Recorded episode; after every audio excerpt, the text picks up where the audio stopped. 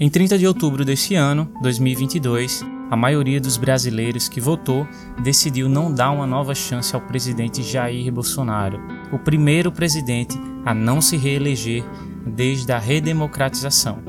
Quem ganhou mais uma chance foi o Lula, que já presidiu o país de 2003 até o final de 2010 e a partir de 2023 volta para um terceiro mandato.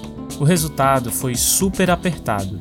Lula venceu com 51% dos votos válidos contra 49 de Bolsonaro, uma diferença de cerca de 2 milhões de votos apenas.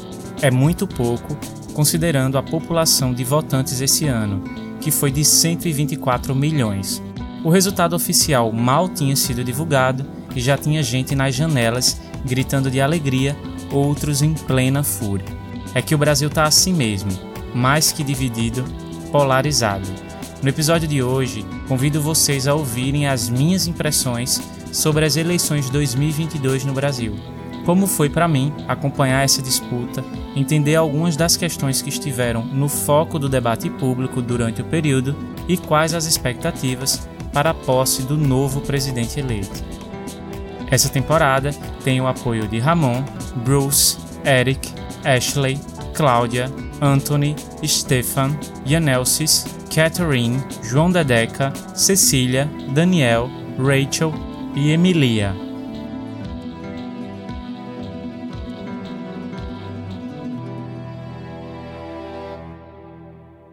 Aqui estou eu com o desafio de narrar um pouco do que foi esse caos pelo qual passamos e, de certa forma, ainda estamos passando, porque até a posse do novo presidente, muita coisa ainda pode rolar. Vocês vão entender ao longo do programa. Mantendo meu compromisso com a informação, com dados, eu estou disponibilizando todos os links e referências sobre as informações que eu vou passar aqui na página do episódio no site do Fala Gringo, beleza? Não precisa ter acesso à transcrição para conferir. Eu abri o episódio dizendo que mal vi a hora das eleições passarem e não foi apenas uma expressão, não. É que foi exaustante presenciar tudo isso. E mais que cansativo, foi de certa forma perigoso. Acho que a violência política foi um dos grandes destaques dessa eleição, sem dúvida. Segundo uma pesquisa da Unirio, divulgada pela CNN Brasil, os casos de violência política até o primeiro turno cresceram 110% em todo o Brasil, ou seja, mais que dobraram. E essa violência envolvia não apenas candidatos ou pré-candidatos às eleições, mas também eleitores. Aqui no Recife, onde eu vivo atualmente, a fachada de um prédio foi alvo de tiros porque um morador pendurou a bandeira do PT, o Partido Trabalhista, na sacada. Em julho deste ano, 2022, um bolsonarista invade a festa de um petista, trocam tiros, ambos morrem. Facadas, pedradas, vandalismo, tivemos a perder a conta.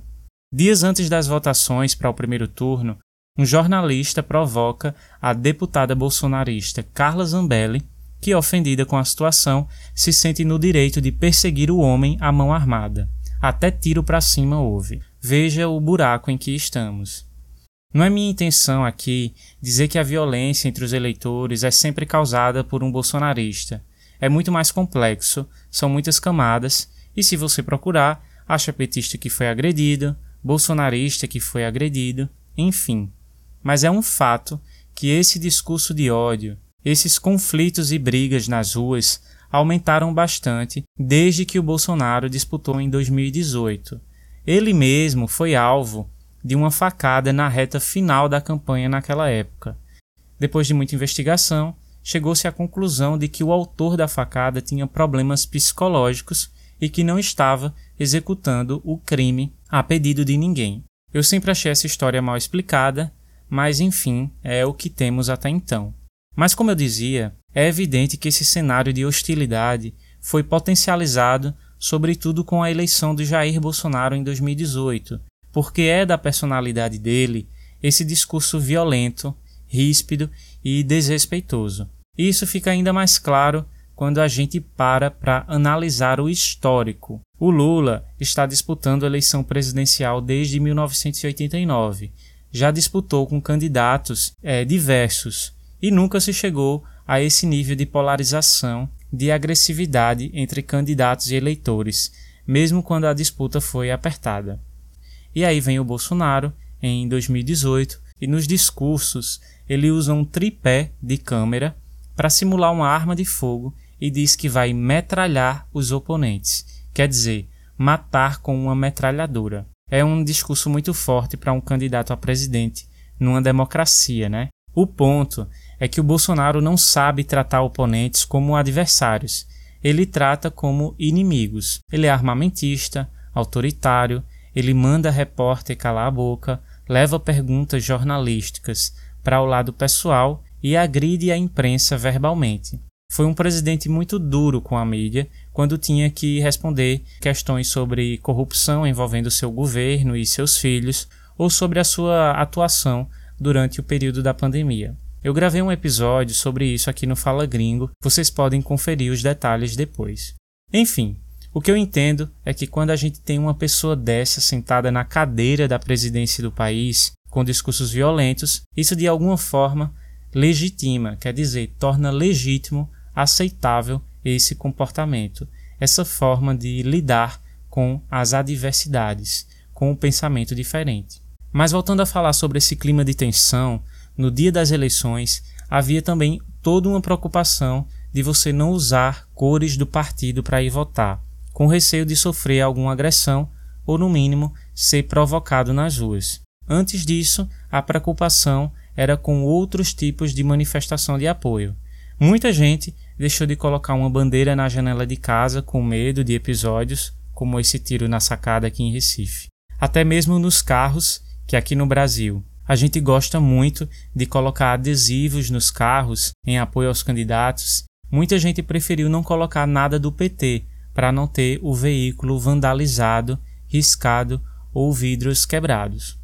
Por outro lado, os bolsonaristas desfilavam muito à vontade com as suas bandeiras em automóveis, ora mostrando o rosto do Bolsonaro, ora exibindo seu patriotismo com a bandeira nacional nas cores verde e amarelo. E isso aí é outra coisa que marcou bastante, não só essa eleição, como a eleição de 2018, que foi a apropriação da bandeira do Brasil por esses grupos bolsonaristas. Era e ainda é muito comum, sobretudo nas grandes cidades, você perceber bandeiras do Brasil estendidas nas sacadas dos prédios, como uma forma de mostrar apoio ao Bolsonaro. Nesses últimos oito anos, o bolsonarismo se apropriou não só das bandeiras, mas das cores verde e amarelo. Isso foi num nível tão exagerado que se criou uma rejeição à camisa de futebol amarela que tanto foi usada nos atos pró-Bolsonaro, nas inúmeras vezes em que ele convocou simpatizantes a irem às ruas demonstrar apoio ao seu governo. Foi assim que, pouco a pouco, as cores verde e amarelo aquelas que representavam a excelência do futebol brasileiro, as cores do capacete do piloto Ayrton Senna, essas cores passaram a representar eleitores com diversas pautas conservadoras, um grupo muito diverso, mas com um líder em comum. No português, a gente usa a palavra bandeira também no sentido de causa, de ideia que se defende. Então, quais são as bandeiras do bolsonarismo? Quais são as causas que essas pessoas defendem? De uma forma mais superficial, eles falam bastante no lema Deus, Pátria e Família. Ou seja, é um eleitorado religioso, tem muitos evangélicos protestantes, mas não são todos evangélicos, certo? É também um eleitorado que se diz patriota e conservador e é também um eleitorado que defende os valores da família tradicional. Isso olhando de forma superficial. Muitas dessas pessoas que repetem esse lema nem sequer sabem que é um lema criado pelo fascismo, até porque a desinformação é o principal combustível do bolsonarismo mesmo. Só que olhando as manifestações em apoio ao Bolsonaro, você entende que há muito mais camadas ideológicas nesse eleitorado, que vai além dessa simplificação Deus, pátria e família. Tem gente pedindo intervenção militar, fechamento do Supremo Tribunal Federal, descredibilizando o sistema de votação do Brasil, as urnas eletrônicas, tudo isso com base em desinformação e teorias da conspiração alimentadas nas redes bolsonaristas, sobretudo no WhatsApp e no Telegram. Depois de uma campanha esvaziada de debates propositivos, uma campanha cheia de fake news, acusações, muitos candidatos disputando a eleição, mas só Lula e Bolsonaro se mostrando competitivos na frente das pesquisas, a disputa segue sem nenhuma surpresa. Os dois candidatos, Lula e Bolsonaro, vão para o segundo turno.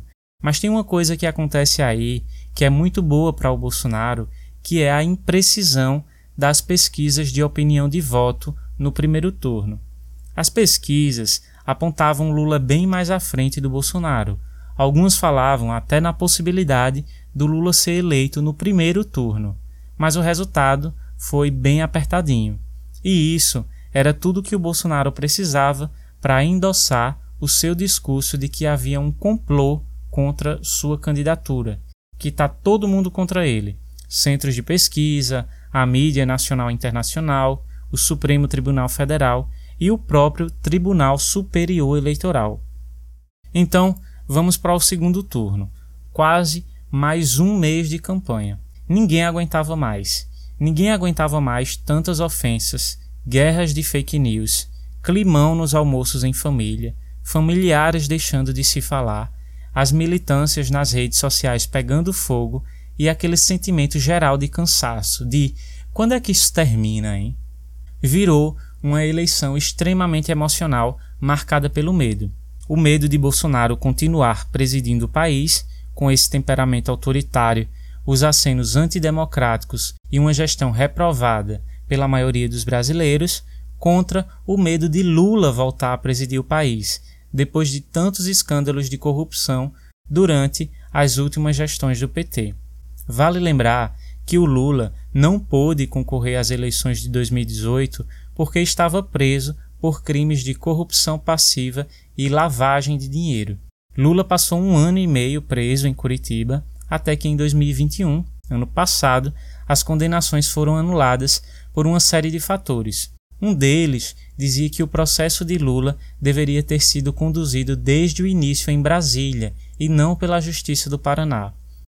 Outro ponto é que em 2021, tempos depois da condenação de Lula, o jornal norte-americano The Intercept Brasil teve acesso a mensagens e áudios de procuradores do caso de Lula no Telegram e descobriram que o Sérgio Moro, o juiz que estava julgando Lula, mantinha grupos e conversas com os procuradores, avisando sobre os próximos passos da operação e facilitando a condenação de Lula. Vários trechos de conversas e áudios foram vazados num episódio que ficou conhecido como Vaza Jato. A parcialidade do juiz fez surgir muita pressão na opinião pública e sobre a legitimidade de Moro ao conduzir o caso. Vale lembrar ainda que após Lula ser impedido de disputar a eleição, o maior beneficiado com isso foi o Bolsonaro, que ficou sem um oponente à altura na época. Antes mesmo de vencer a eleição, Bolsonaro já sinalizava que o então juiz Sérgio Moro seria convocado a ser seu ministro da Justiça, o que se confirmou já no primeiro mês do governo. Bom, gente, eu tenho que ficar abrindo muitos parênteses, porque senão quem não acompanha a política pode ficar perdido, né? Mas voltando à disputa, em 2022, Tirando os eleitores mais entusiastas, aqueles que idolatram políticos mesmo, o fato é que parecia haver mais gente votando pela rejeição ao oponente do que por acreditar no seu candidato. Aqui no Fala Gringo, eu já falei muito para vocês do meu orgulho de ser brasileiro, do meu amor pelo país. Mas esse assunto da política nacional é justamente uma das coisas que mais me entristece no país. Tem uma citação do antropólogo Darcy Ribeiro que traduz muito bem esse sentimento. Ele diz assim: Tenho tão nítido o Brasil que pode ser e há de ser que me dói o Brasil que é. E olha, dói mesmo, viu? Dói ver um Brasil que tem tanta gente desempregada, que voltou ao mapa da fome, com índices de educação horríveis, um país onde as pessoas dormem nos corredores dos hospitais à espera de uma maca para ser internado e a gente acompanhar uma disputa pela presidência do país, um dos candidatos não conseguem reservar a grosseria apenas para uma parte da disputa, do debate público. Eles não conseguem discutir de fato os problemas e possíveis soluções para o Brasil, que é o que realmente importa. E a disputa seguiu assim, nesse nível baixo até o fim, e com os eleitores, obviamente, comprando essas brigas. Bom, percebendo-se sempre atrás do Lula nas pesquisas de intenção de voto para o segundo turno, o Bolsonaro partiu para o tudo ou nada. Liberou verbas para deputados durante o período eleitoral, usou a máquina estatal, como poucos presidentes fizeram antes, adiantou pagamentos de auxílios sociais para dias antes da eleição também, manteve a propaganda do governo durante o período, o que é irregular, colocou até a Polícia Rodoviária Federal para atrapalhar o deslocamento de eleitores que se locomoviam de ônibus em algumas cidades do Nordeste, onde Lula era predileto. Como uma última cartada, Bolsonaro buscou apoio para pedir adiamento da eleição, justificando que spots de rádio da sua campanha não estavam sendo veiculados em determinadas cidades do interior do Brasil. A história não convenceu a opinião pública nem a justiça, principalmente porque muitas rádios alegaram que o próprio partido do Bolsonaro não enviou material para ser transmitido e caberia ao partido mesmo a fiscalização das veiculações e não à justiça eleitoral. Com o Bolsonaro chamando Lula de ladrão ao vivo e Lula chamando o oponente de genocida, ambos os candidatos passaram a eleição inteira dando voltas para contornar perguntas sobre corrupção em seus governos e alianças controversas. Bolsonaro tentando convencer os brasileiros de que está tudo bem por aqui, apesar de que ainda poderia melhorar, e o Lula, por sua vez, dizendo que em seu governo o Brasil voltará a ter estabilidade e o respeito dos anos em que era governante. Aí chega o dia 30 de outubro de 2022, o dia que durou um ano. Eu viajei para a cidade dos meus pais, onde eu volto, e me preocupei de vestir uma roupa neutra, claro, que não denunciasse a minha intenção de voto. E logo após votar, já peguei um ônibus de volta para o Recife para chegar bem antes dos resultados serem divulgados. É que aqui, como as urnas são eletrônicas, o resultado sai no mesmo dia. E com esse clima de violência política, eu queria ter certeza de que estaria em casa seguro caso houvesse algum tumulto nas ruas ou estradas. Breaking News, CNN. São 7 horas e 57 minutos. Nós temos imagens ao vivo de São Paulo. Nós já temos a definição. Eleito, eleito Luiz Inácio Lula da Silva para o seu terceiro mandato à frente da presidência da República do Brasil. Imediatamente, o presidente da Câmara dos Deputados, que é parceiro de Bolsonaro, reconheceu a vitória de Lula como legítima. Na sequência, veio o presidente do Senado, depois o presidente do Supremo Tribunal Federal e outros órgãos. Tudo isso foi feito como uma forma de blindagem, quer dizer, de proteção. A ideia era fazer o Bolsonaro é, se sentir isolado, caso ele questionasse o resultado das urnas, como já havia sinalizado que faria em outros momentos. Desde 2018, que o Bolsonaro afirma, sem apresentar provas, que as eleições no Brasil foram fraudadas. Segundo o presidente, naquela ocasião ele teria vencido já no primeiro turno, não fosse as fraudes nas urnas eletrônicas. Bem, todo mundo se pronunciou sobre a vitória do Lula, exceto o Bolsonaro. Ele desligou as luzes do Palácio da Alvorada, a casa oficial do presidente, e naquele dia foi dormir cedo, com a ajuda de quantos comprimidos ninguém sabe. Ficou em silêncio por dois dias seus apoiadores, diante da quietude do líder, já endossavam na internet os pedidos de intervenção militar, anulação das eleições e outras pautas antidemocráticas e anticonstitucionais. Caminhoneiros, também apoiadores do presidente, fizeram protestos, paralisando atividades e fechando rodovias com pneus queimados por todo o país. Aí ligou um sinal de alerta o Brasil pegando fogo literalmente e o presidente lá, calado, até que ele decide se pronunciar dois dias depois num discurso breve de dois minutos, sem direito a perguntas. Naquele momento, havia mais de 600 obstruções de estradas. Bolsonaro não cumprimentou o presidente eleito, não reconheceu a derrota e fez uma alusão aos bloqueios das estradas, chamando de movimentos populares. A fala foi ambígua, quer dizer, com duplo sentido, como uma senha que nas entrelinhas afirmava que seus apoiadores deveriam liberar as estradas, mas continuar com as manifestações de outra forma. Isso aconteceu no momento em que já estavam vários mercados sem abastecimento, hospitais sem receber insumos, pessoas impedidas de chegar em postos de saúde, no trabalho, e aí os apoiadores ouviram, saíram das rodovias e foram para as portas dos quartéis do Exército. Os pedidos são os mesmos: intervenção militar, anulação das eleições. E o Bolsonaro segue calado até agora. Desde a derrota, fala por meio dos filhos, nas redes sociais, sempre com mensagens enigmáticas. Os apoiadores esperam o momento da grande revelação, o grande momento em que o Bolsonaro vai virar o jogo, trazer um fato novo à tona e mudar tudo. O desafio para o presidente é encontrar equilíbrio entre manter esses manifestantes nas ruas para mostrar a sua força política, mas ao mesmo tempo não dá a entender que ele está incentivando que essas pessoas perturbem a ordem pública, bloqueiem as estradas. Afinal, ele pode ser responsabilizado criminalmente por isso. A preocupação de vários setores da sociedade é que aqui a gente tenha um episódio parecido com a invasão do Capitólio nos Estados Unidos, e existe uma grande tensão para a posse do Lula no início do ano. Que vai haver manifestação contra, isso é fato. Cabe esperar para ver se será um evento pacífico ou se vai ter confusão.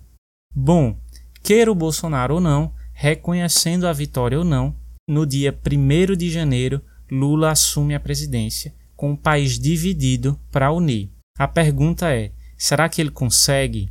O novo governo terá muitos desafios para resolver: fome, inflação, crise mundial batendo a porta sem falar do novo Congresso eleito, que tem a maioria dos senadores e deputados alinhados ao bolsonarismo. Enquanto o Bolsonaro permanece calado, Lula já começa as suas atividades como presidente antes mesmo de assumir. Foi à Conferência do Clima da ONU, no Egito, para falar de meio ambiente, uma pauta que foi muito negligenciada no governo Bolsonaro, sobretudo em relação às questões da Amazônia e dos povos originários. Inclusive, no dia seguinte à eleição do Lula, a Noruega já liberou automaticamente o fundo de 5 bilhões de coroas norueguesas para a preservação da Amazônia. A verba estava bloqueada durante o governo Bolsonaro porque a Noruega não via compromisso da gestão com o meio ambiente. Até mesmo o mercado financeiro e a bolsa de valores já reagem às falas do futuro presidente.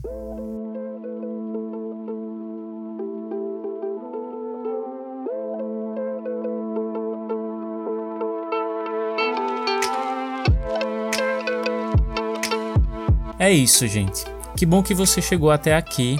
O que eu posso dizer é que, por hora, a vitória não foi do Lula, a vitória foi da democracia. O meu desejo, do fundo do meu coração, era que a gente não tivesse ficado nessa dualidade, que tivesse surgido uma alternativa viável e que as eleições corressem dentro de um mínimo de normalidade. O meu desejo também era dizer para vocês, de forma bem enfática, que o Brasil escolheu não seguir com o presidente que debochou das mortes causadas pela Covid-19, negando a compra de vacinas e imitando pessoas morrendo com falta de ar. Eu queria dizer para vocês que aquele presidente que destruiu órgãos ambientais que protegiam as nossas florestas, que incitou violência contra os povos originários, que por tantas vezes falou de um Brasil como se o país inteiro vivesse no luxo, foi esculachado. Eu queria dizer que os brasileiros deram um pé na bunda, quer dizer, se livraram desse presidente, que o colocaram na lata de lixo da história. Afinal, desde a redemocratização, nós tivemos lideranças distintas, com diferentes posições e diferentes visões políticas, mas nenhum foi tão desumano como o Bolsonaro. Mas não, No segundo turno, o Bolsonaro foi o candidato que mais cresceu em intenções de voto com relação ao que já tinha. Ele conseguiu a proeza de sair maior dessa eleição do que a, de, a eleição de 2018, com mais votos. Do primeiro para o segundo turno, Bolsonaro conquistou mais 7 milhões de votos, enquanto Lula só conseguiu subir mais 3 milhões. Isso porque tinha o apoio de toda uma frente ampla, trazendo para o seu lado lideranças de direita, ex-oponentes históricos e até ex-presidentes. No seu primeiro discurso de agradecimento, a primeira pessoa a quem cumprimentou publicamente e agradeceu o apoio foi a senadora Simone Tebet, que havia concorrido no primeiro turno e se juntou à campanha de Lula no segundo turno. Ela teve apenas 5% dos votos, mas além de transferir votos da direita, ela trouxe aquela sensação para muitos eleitores racionais e que ainda estavam indecisos de que não havia uma opção de direita viável e democrática, porque o outro lado era o Bolsonaro. Eu queria dizer que agora está tudo bem e a gente pode respirar aliviado, mas foi por tão pouco que ainda é assustador, e esses apoiadores ainda continuam na porta dos quartéis pedindo intervenção militar. É complicado, né? Porém, por que haveríamos de estar tristes? O mar da história é assim mesmo, né? Agitado. Por ora, a democracia venceu. A partir de 1 de janeiro de 2023, vou governar para 215 milhões de brasileiros e brasileiras. E não apenas para aqueles que votaram em mim. Não existe dois Brasis. Somos um único país, um único povo, uma grande nação. Esse foi o Fala Gringo, seu podcast de português, cultura e sociedade brasileira. Até o próximo episódio.